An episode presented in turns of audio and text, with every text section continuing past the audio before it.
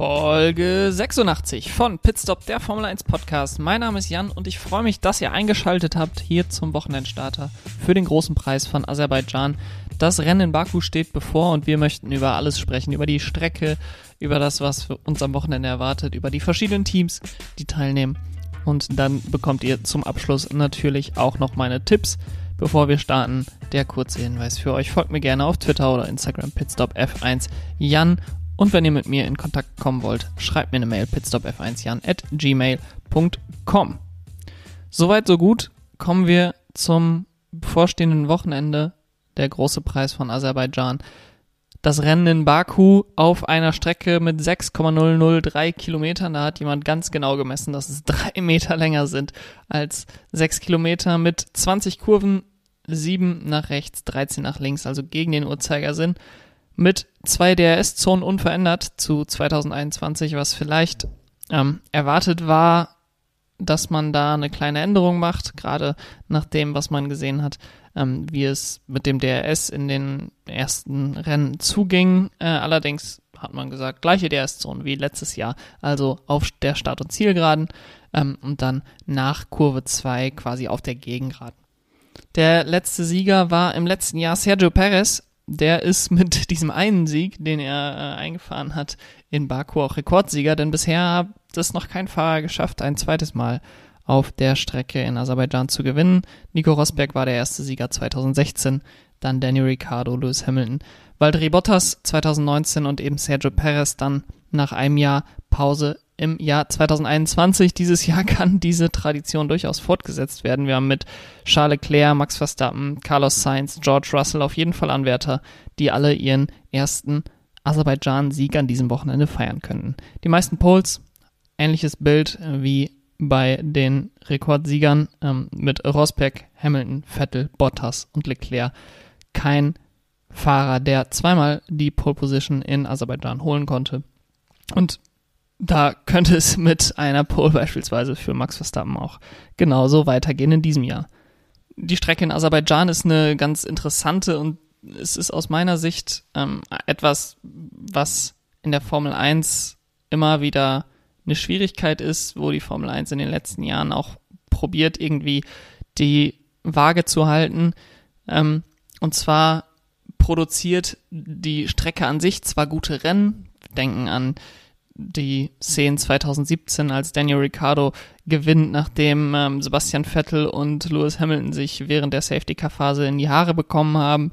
Lewis Hamiltons ähm, Kopfstütze sich dann losgelöst hat, wodurch dann Lance Stroll plötzlich auf Platz zwei war, der dann auf der Start-Ziellinie noch von Valtteri Bottas überholt wird. Also viel passiert 2017, auch 2018 ähm, mit dem Crash zwischen Ricciardo und Max Verstappen auch ein aufregendes Rennen und dann eben letztes Jahr mit der roten Flagge nach den Crashs von Lance Stroll und Max Verstappen und dann ähm, dem Verbremser beziehungsweise der falsch eingestellten ähm, Bremsverteilung bei Lewis Hamilton beim Restart, wodurch er dann geradeaus fährt, weil er komplett seine Bremsen, äh, komplett sich verbremst in der ersten Kurve, nachdem er sehr gut beim Start weggekommen war und Sergio Perez so seinen ersten Sieg für Red Bull geholt hat.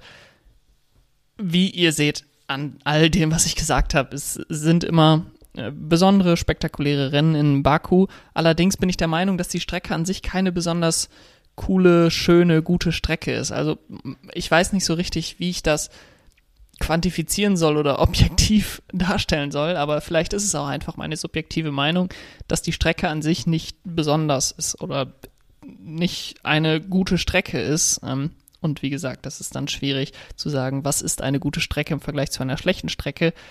Ähm, und ich tendiere dann schnell dazu zu sagen, dass Strecken wie Spa, wie Monza, ähm, eben altehrwürdige europäische Strecken gute Strecken sind, was vielleicht auch nicht ganz fair ist. Es gibt auch europäische Strecken, die man durchaus negativ sehen kann. Ähm, und auch Strecken außerhalb Europas, die gute Strecken sind, ähm, beispielsweise Spa, äh, beispielsweise Sao Paulo, beispielsweise ähm, Suzuka. Und in den letzten Jahren, gerade während der Bernie Ecclestone-Zeit noch und auch zu Beginn von Liberty Media, ist es definitiv dahin gegangen, dass man gesagt hat, wir wollen lieber gutes Rennen auf ungewöhnlichen Strecken, als dass wir altehrwürdige Strecken erhalten und dort dann vielleicht äh, Rennen mit weniger Überholmanöver haben. Das hat sich ein bisschen gewandelt 2020, wo man dann auf so Strecken wie Portimao und Mugello und dem Nürburgring wieder war, wo man altehrwürdige Strecken reaktiviert hat und Imola sich ja auch im Kalender gehalten hat. Und so ist es ganz interessant zu sehen, wie die Formel 1 da versucht, den Spagat zu halten zwischen coolen, alten, schönen Strecken mit angelegte äh, Strecken, die permanent sind, wo wir auch Kiesbett und ähm, Rasen haben an den Seiten, anstatt nur Asphaltauslaufzonen und Wände.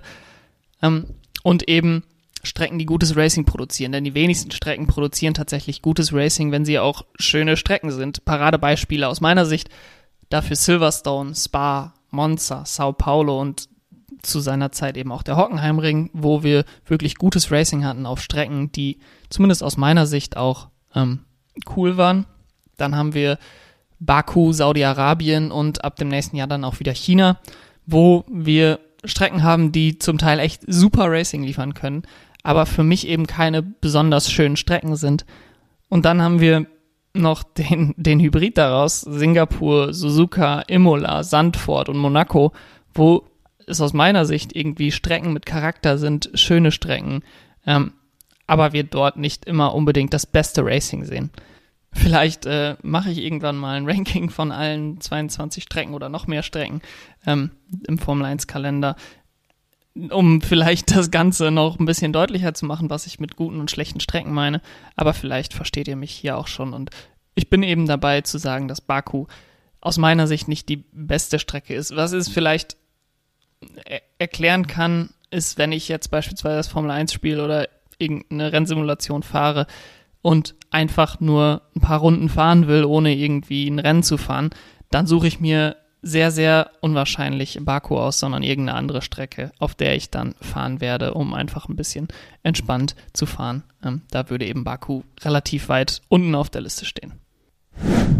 Kommen wir zu den Teams und da gehen wir, wie äh, ihr das gewohnt seid, die Konstrukteursweltmeisterschafts, ähm, den Konstrukteursweltmeisterschaftsstand in umgekehrter Reihenfolge von 10 nach 1 durch und starten da mit dem 10 platzierten Team. Bisher ist das Williams und die sind das erste Team, was jetzt durch ein Budget Cap Vergehen bestraft wurden. Also die Budgetobergrenze wurde von ihnen nicht überschritten, was man vielleicht zuerst denkt, äh, sondern sie wurden mit einer 25.000 Dollar oder Euro Strafe belegt für das zu späte Vorlegen ihrer Zahlen ähm, zum 31. Mai. Da haben sie die Deadline um ein paar Stunden überschritten. Ähm, es ist schön zu sehen, dass da offensichtlich was durchgesetzt wird. Noch schöner wäre natürlich, wenn die ähm, Zahlen und alles darum herum auch noch offengelegt wird. Das wird sicherlich noch ein Prozess, da irgendwann mal hinzukommen. Aber für den Moment erstmal gut zu sehen, dass ähm, diese, diese dieser Prozess durchgeführt wird, dass Strafen auch auferlegt werden, wenn irgendwelche Prozesse nicht ähm, vernünftig befolgt werden, auch wenn es natürlich mit Williams nicht unbedingt das Team trifft, wo die Budget Cap am Ende des Jahres greifen wird. Auf der Strecke haben wir weiterhin das klare Bild, dass Alex Albon vorne liegt und das bringt natürlich Spekulationen um die Zukunft von Nicolas Latifi mit. Es gibt dort offensichtliche junge Kandidaten für das Cockpit im nächsten Jahr mit Joe Guangyu oder Oscar Piastri. Und seit Barcelona wird auch der Name von Nick de Vries in den Ring geworfen, wenn es um das Williams Cockpit geht. Ähm, der hat dort ja das erste freie Training für Williams absolviert und das Team in Person von Dave Robson hatte sehr, sehr positive Kommentare für ihn über nach dem ähm, Training und hat sich sehr positiv zu seiner Leistung geäußert das weist jetzt nicht direkt auf ein Engagement hin. Man ist sicherlich immer äh, recht positiv den Fahrern gegenüber gestimmt, die im Team gut funktioniert haben. Ähm, das ist natürlich ein positives Zeichen für De Vries. Heißt nicht, dass er schon einen Vertrag bereit liegen hat für nächstes Jahr. Aber man sollte ihn nicht aus den Augen verlieren, wenn es ähm, tatsächlich dazu kommen sollte, dass Nicolas Latifi und Williams getrennte Wege gehen und es dann ähm, darum geht, wer sein Nachfolger wird. Bei Alex Albon hat die Magie der roten Haare, die ihn ja zu Beginn immer Punkte eingebracht haben, ähm, leider ist die verflogen in Monaco. Sein schlechtestes Ergebnis der Saison. Ich glaube, man muss das nicht überbewerten, da Williams ohnehin chancenlos war in Monaco. Ähm, und ich hoffe, dass es für das Team in Baku wieder besser laufen wird. Auf dem neunten Platz liegt weiterhin das Team von Aston Martin, auch wenn sie einen Punkt aus Monaco mitgenommen haben, konnten sie sich nicht verbessern vom neunten Platz und das Team ist insgesamt durch den Punkt in Monaco mit einem ordentlichen Ergebnis ähm, in eine sehr ruhige Phase in den letzten zwei Wochen gekommen. Ich glaube, nach dem Tohuwabohu, was um das Team herum war, äh, nachdem man das neue Sidepod-Design in Barcelona vorgestellt hat, konnte man das sehr gut vertragen. Und das Einzige, was eigentlich derzeit Neuigkeiten rund um Aston Martin macht, oder nicht mal Neuigkeiten, es sind eigentlich mehr Gerüchte, ähm, sind eben die nicht enden wollenden Gerüchte um Sebastian Vettels Abschied nach der Saison. Mike Krack hat nochmal gesagt, er wird sich daran orientieren, was Sebastian Vettel möchte. Ähm, Vettel scheint weiterhin die Rückendeckung vom Team zu haben. Fraglich ist natürlich, was der viermalige Weltmeister möchte am Ende der Saison. Ähm, seine Aktivitäten außerhalb der Rennstrecke, sein äh, Aktivismus führen immer so ein bisschen ähm, schneller bei ihm wahrscheinlich dazu, in Kombination mit seinem fortgeschrittenen Alter, dass Rücktrittsgerüchte ähm, sich um ihn breit machen. Ich habe allerdings von ihm selber noch nichts gehört, was mich jetzt darauf schließen lassen würde, dass dies seine letzte Saison ist.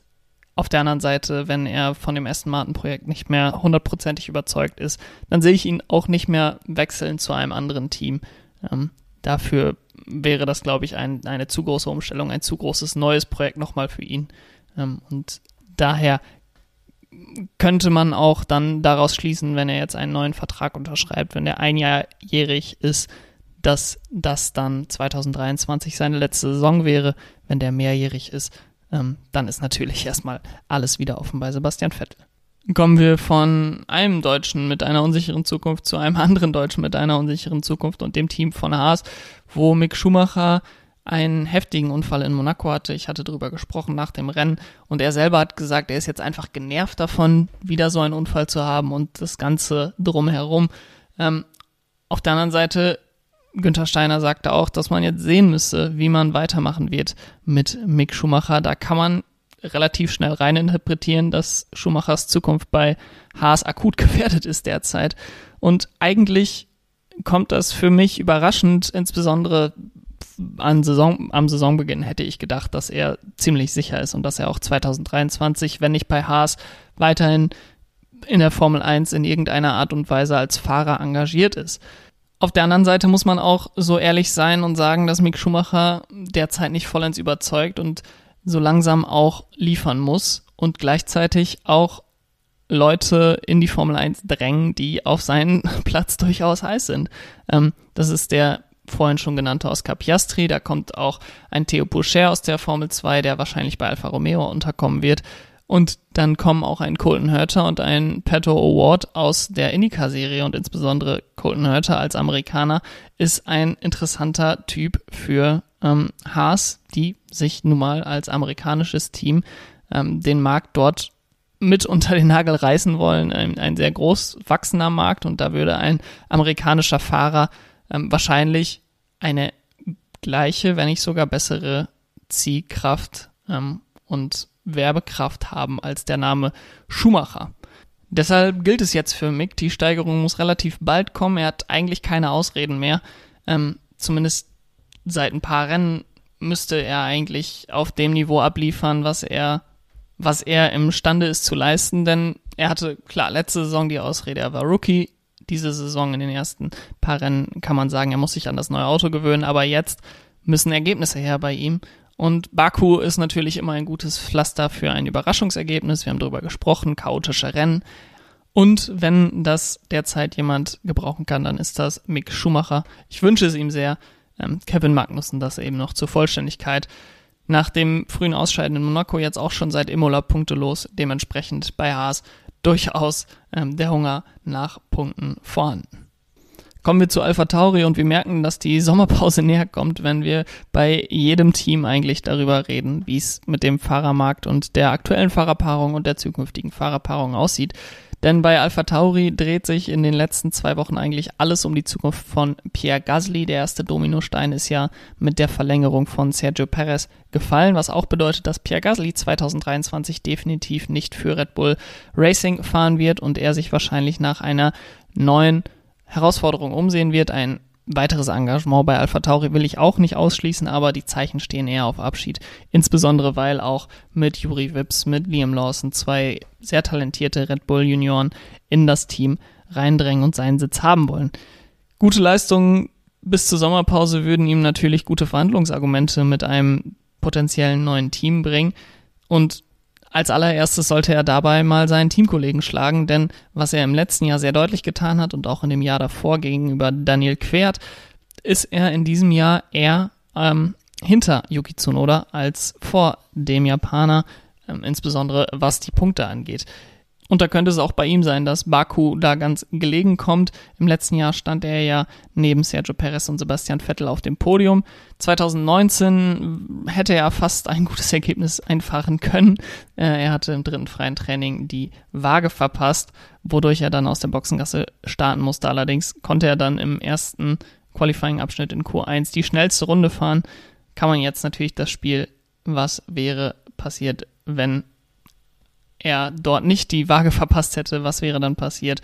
Ähm, kann man jetzt mal durchspielen, ob er dann weiterhin bei Red Bull äh, geblieben wäre mit einer Pole in Baku, einem potenziellen Sieg und mehr Selbstbewusstsein und dann ein, eine positive Spirale ähm, von Selbstbewusstsein, die sich aufgebaut hätte, im Gegensatz zu der negativen Spirale, die dann irgendwann äh, seine Rückversetzung zu ähm, Toro Rosso damals noch eben bedeutete. Das ist jetzt natürlich sehr hypothetisch und sehr müßig. Klar ist für dieses Jahr, es wäre wahrscheinlich ähnlich wichtig wie damals ähm, jetzt in Baku ein gutes Ergebnis abzuliefern, sowohl im teaminternen Duell als auch gegenüber seinem zukünftigen Team ähm, zu zeigen, was er imstande ist zu leisten.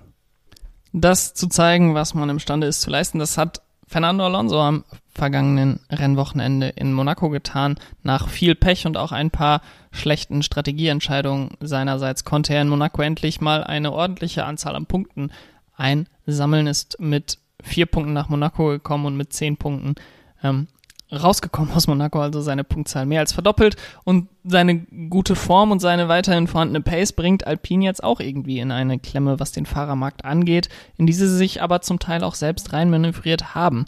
Wenn Fernando Alonso seinen jetzt auslaufenden Vertrag verlängern will, dann kann ich mir schlecht vorstellen, dass Alpine ihm das ausschlagen würde und ihm kein Cockpit für 2023 anbieten würde.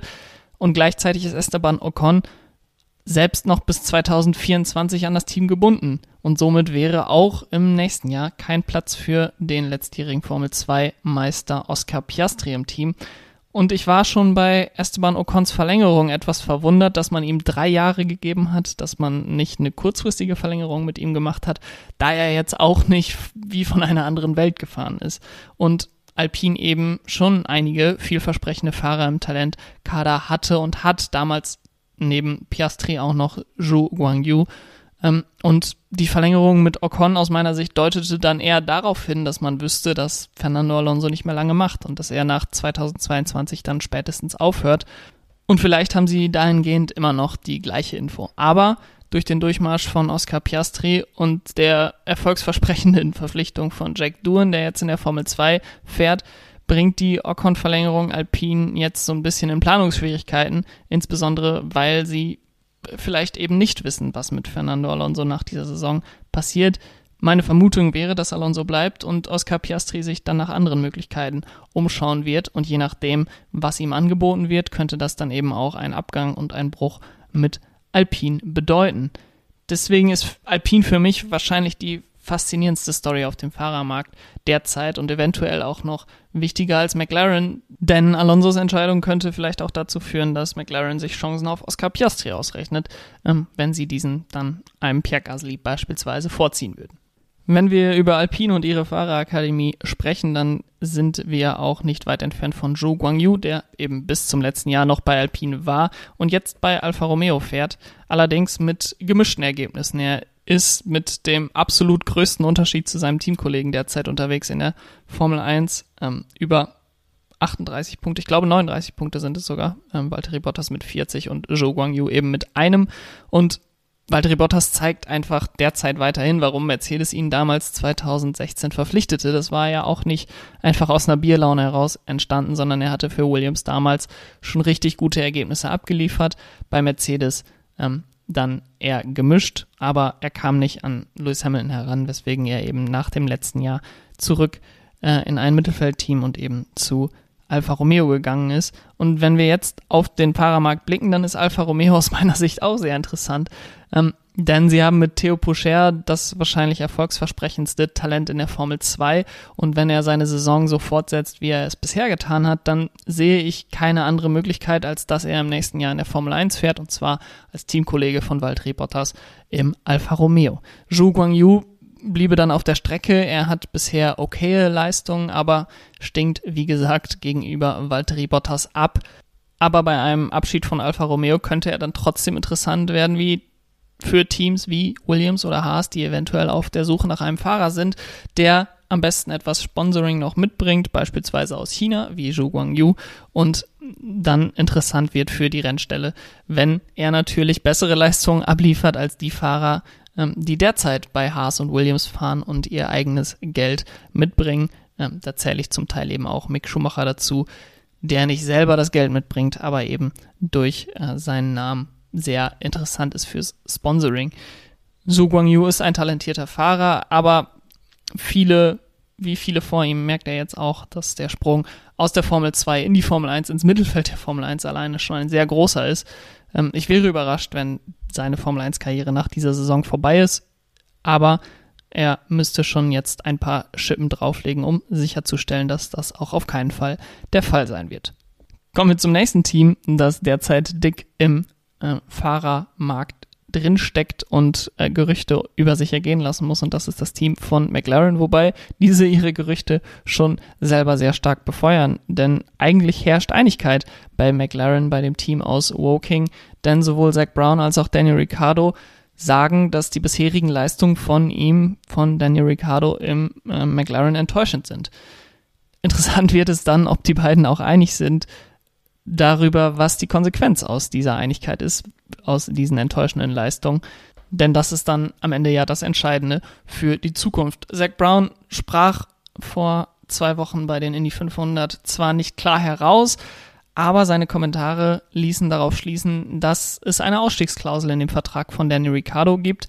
Allerdings, Plot Twist, hat diese nicht McLaren, kann diese McLaren nicht ziehen, sondern Daniel Ricciardo eben selbst, also eben nur einseitig durch den Fahrer ist diese Ausstiegsklausel aktivierbar. Und da wird es dann natürlich sehr interessant, denn je nachdem, ob und wann es für das Ziehen dieser Klausel eine Frist gibt und wie wenig Daniel Ricciardo tatsächlich bei McLaren bleiben möchte, wird daher entscheiden, wie bald es äh, Klarheit bei McLaren gibt. Wenn Daniel Ricciardo andere Optionen hat, die ihn mehr ansprechen, ähm, dann könnte er sicherlich frühzeitig für beide Parteien für Planungssicherheit ähm, sorgen und den nächsten Fahrermarkt Domino fallen lassen bei McLaren.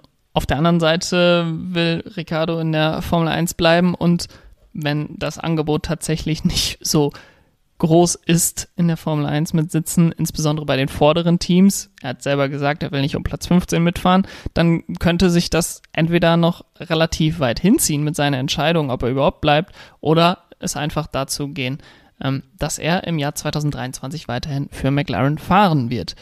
Während also mit der Vertragssituation kein Druck auf Ricardo ausgeübt werden kann, ist die öffentliche Wahrnehmung inzwischen eine deutlich andere. Ähm, da ist er ziemlich am Boden angekommen.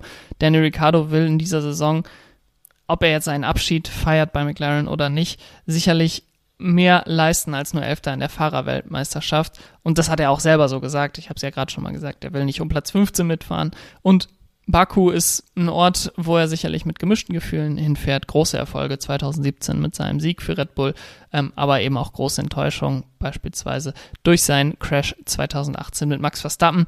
Für 2022 kann ich mir beides für den Australier vorstellen, der diese Saison auch schon beides hatte. Ähm, und ich bin sehr, sehr gespannt, wie das am Wochenende für ihn ausgeht. Ein Team, was keine Probleme hat mit dem Fahrermarkt, zumindest zum derzeitigen ähm, Zeitpunkt, muss man dazu sagen, ist das Team von Mercedes, die derzeit auf Platz 3 in der Fahr Konstrukteursweltmeisterschaft liegen ähm, und im letzten Jahr, genauso wie in diesem Jahr, ein schwaches Wochenende in Monaco hatten, im letzten Jahr dann noch ein noch schwierigeres Wochenende in Baku draufgesetzt haben. Das hoffen sie natürlich in diesem Jahr nicht zu wiederholen. ich hoffe, dass der McLaren etwas konkurrenzfähiger ist, dass sie wieder um die Podiumsplätze mitfahren können, eben um ein bisschen mehr Spannung noch an die Spitze des Feldes zu bringen.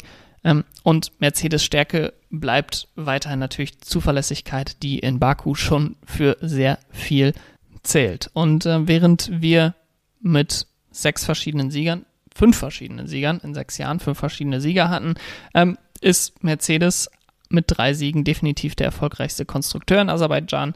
Und wir haben verrückte Rennen in Baku gesehen, die in den letzten Jahren eigentlich immer eher ein Dorn im Auge von Mercedes waren, weil das bedeutete, dass sie ihre Dominanz nicht ausspielen konnten auf der Strecke, ähm, weil etwas Unberechenbares passiert, wäre das in diesem Jahr wahrscheinlich zu begrüßen für Mercedes, wenn vorne die Sache ein bisschen rund geht und äh, vorne Unvorhersehbares passiert. Meine Güte. Ähm, und George Russell könnte dann ja auch die Serie der einmaligen Baku-Sieger mit seinem ersten Karrieresieg fortführen noch keinen Sieg, sowohl als Team äh, wie auch individuell. Die beiden Fahrer haben bisher alle Beteiligten bei Ferrari geholt und die hatten vor zwei Wochen die riesige Chance in Monaco ähm, gegenüber Red Bull wieder jeglichen Boden gut zu machen in der Fahrer- und Konstrukteursweltmeisterschaft und diese kläglich vergeben. Und jetzt steht der nächste harte Test an. Ferrari hat vielleicht Vorteile, was die Reifen angeht. Insbesondere in Baku sind die nicht so schnell auf Temperatur zu bringen und da ist der Ferrari ja deutlich besser als der Red Bull, was dann im Qualifying einen Vorteil geben könnte. Nachteil ist natürlich die unglaubliche ähm, Pace von Red Bull auf den Geraden, wo Ferrari abstinkt derzeit gegenüber dem Team von Red Bull und das insbesondere im Rennen dann zu Problemen führen kann, denn selbst wenn sie im Qualifying schneller sind, ähm, mit der langen DRS-Zone, mit der langen Geraden in Baku auf der Startzielgeraden, da wird man dann sehr, sehr schnell überholt, wenn man nicht die Topspeed auf der Geraden hat. Die langsameren Kurven in der Altstadt sollten Ferrari definitiv besser liegen als Red Bull. Ähm, aber am Ende des Tages kommt es, glaube ich, gerade im Rennen auf die Spitzengeschwindigkeit an. Und da sind die Red Bull eben überlegen. Und bei den roten Bullen aus Österreich suchte man ja seit dem Abgang von Daniel Ricciardo eigentlich nach dem zweiten Fahrer neben Max Verstappen. Wer kann diese Rolle füllen? Nach vergeblichen Versuchen aus dem eigenen Talentpool mit Pierre Gasly und Alexander Albon hat man sich dann ähm, damit abgefunden, eine externe Lösung zu finden. Und mit Sergio Perez hat man die jetzt gefunden und mit dem möchte man auch langfristig arbeiten. Monaco-Sieg, Verlängerung bis 2024. Ähm, bei Sergio Perez läuft es derzeit sehr, sehr gut, aber als wäre das eine verfluchte Sache mit dem Team bei Red Bull, prophezeien jetzt schon die ersten Experten, dass es zu einem teaminternen Konflikt kommen könnte, ein Aufeinanderprallen zwischen Verstappen und Sergio Perez, wie es ja auch schon ähm, mit Danny Ricciardo passiert ist, wie es ja äh, als Red Bull erstmalig um den Titel mitgefahren ist mit Sebastian Vettel und Mark Webber passiert ist. Und mit seinem Sieg in Monaco hat Perez jetzt sehr deutlich gesagt, dass er auch im Titelrennen ein Wörtchen mitreden möchte. Und ähm, Jetzt kommt Baku, eine Strecke, auf der er sich sehr wohl fühlt. Sieg im letzten Jahr. Dazu mit Force India damals noch ähm, 2017 und 18 müsste das gewesen sein, vielleicht auch 16 und 17. Ähm, zwei weitere Podiumsplatzierungen. Und wenn er jetzt einen weiteren Sieg in Aserbaidschan holen würde, dann könnte er Red Bull ähm, bei der nächsten Teamorder ganz schön in Erklärungsnot bringen, warum Perez jetzt zur Seite müsste, wenn er doch in der Fahrerweltmeisterschaft eventuell vor Verstappen liegen könnte. Ähm, und es dann passieren könnte, dass Sergio Perez nicht mehr an die Seite fahren muss, wenn Max Verstappen hinter ihm ist. Mit dem langfristigen Vertrag in der Tasche braucht er sich jetzt auch keine Sorgen machen, irgendwie nach der Saison rausgeschmissen zu werden bei Red Bull. Natürlich in äh, bestimmten Rahmen. Wenn er jetzt Max Verstappen von der Strecke drängen würde, dann findet man da sicherlich eine andere Lösung und äh, bezahlt seinen Vertrag ab. Aber ich wünsche ihm und ich wünsche der Formel 1, dass er jetzt dieses Momentum, was er derzeit hat, mitnehmen kann ähm, in das Rennen in Baku und dann in den Titelkampf eingreifen kann. Ich wünsche mir es auf der einen Seite für Sergio Perez, weil er nach vielen Jahren im Mittelfeld ähm, jetzt endlich die Chance hat, den Titel zu gewinnen und dann würde es ihm wahrscheinlich sehr schmerzen, ähm, zurückstecken zu müssen für Max Verstappen. Und ich wünsche es mir auch für mich und für alle anderen Fans, denn ein Dreikampf um den Titel wäre dann doch nochmal deutlich interessanter als nur ein Zweikampf zwischen Leclerc und Verstappen. Insbesondere eben auch mit Blick auf die teaminterne Dynamik bei Red Bull. Bevor ich euch dann in das Wochenende entlasse, hier noch meine Tipps für das Rennen in Baku. Wenn ihr meine Tipps hört und denkt, das kann ich besser oder das kann ich mal mindestens genauso gut und gleichzeitig auch noch ein Fan von Fantasy Formel 1 seid, dann könnt ihr bei fantasygp.com meiner Liga beitreten mit dem Ligacode 16576896. Mein Tipp für das Rennen in Baku, das Podium, für mich bestehend aus dem Sieger Sergio Perez und den beiden Ferrari-Piloten Charles Leclerc auf Platz 2 und Carlos Sainz auf Platz 3. Als Pole-Sitter tippe ich Max Verstappen und die schnellste Runde holt bei meinem Tipp Charles Leclerc. Die Anzahl der Safety Cars ist in meinem Tipp 1 und die Zusatzfrage, die bei in dieser Woche eine recht nett gestellte ist, ist, wo landet das beste Ferrari-Auto? Ähm, Top 8, 9 bis 12 oder 13. oder schlechter? Ähm, ist natürlich geschenkt. Und ich sage in den Top 8 mein Fantasy-Team bleibt unverändert mit Charles Leclerc, Max Verstappen und Valtteri Bottas als Fahrern und Ferrari, Aston Martin und Alfa Romeo als Teams. Das war's dann mit der heutigen Folge Pitstop. Ich freue mich, wenn ihr auch beim nächsten Mal wieder einschaltet, damit ihr die Folge nicht verpasst. Abonniert gerne den Podcast bei Apple und Spotify. Könnt ihr mir auch gerne 5 Sterne geben, darüber freue ich mich ganz besonders. Ich wünsche euch dann viel Spaß mit dem Rennwochenende in Aserbaidschan. Macht's gut. Bis dahin. Ciao.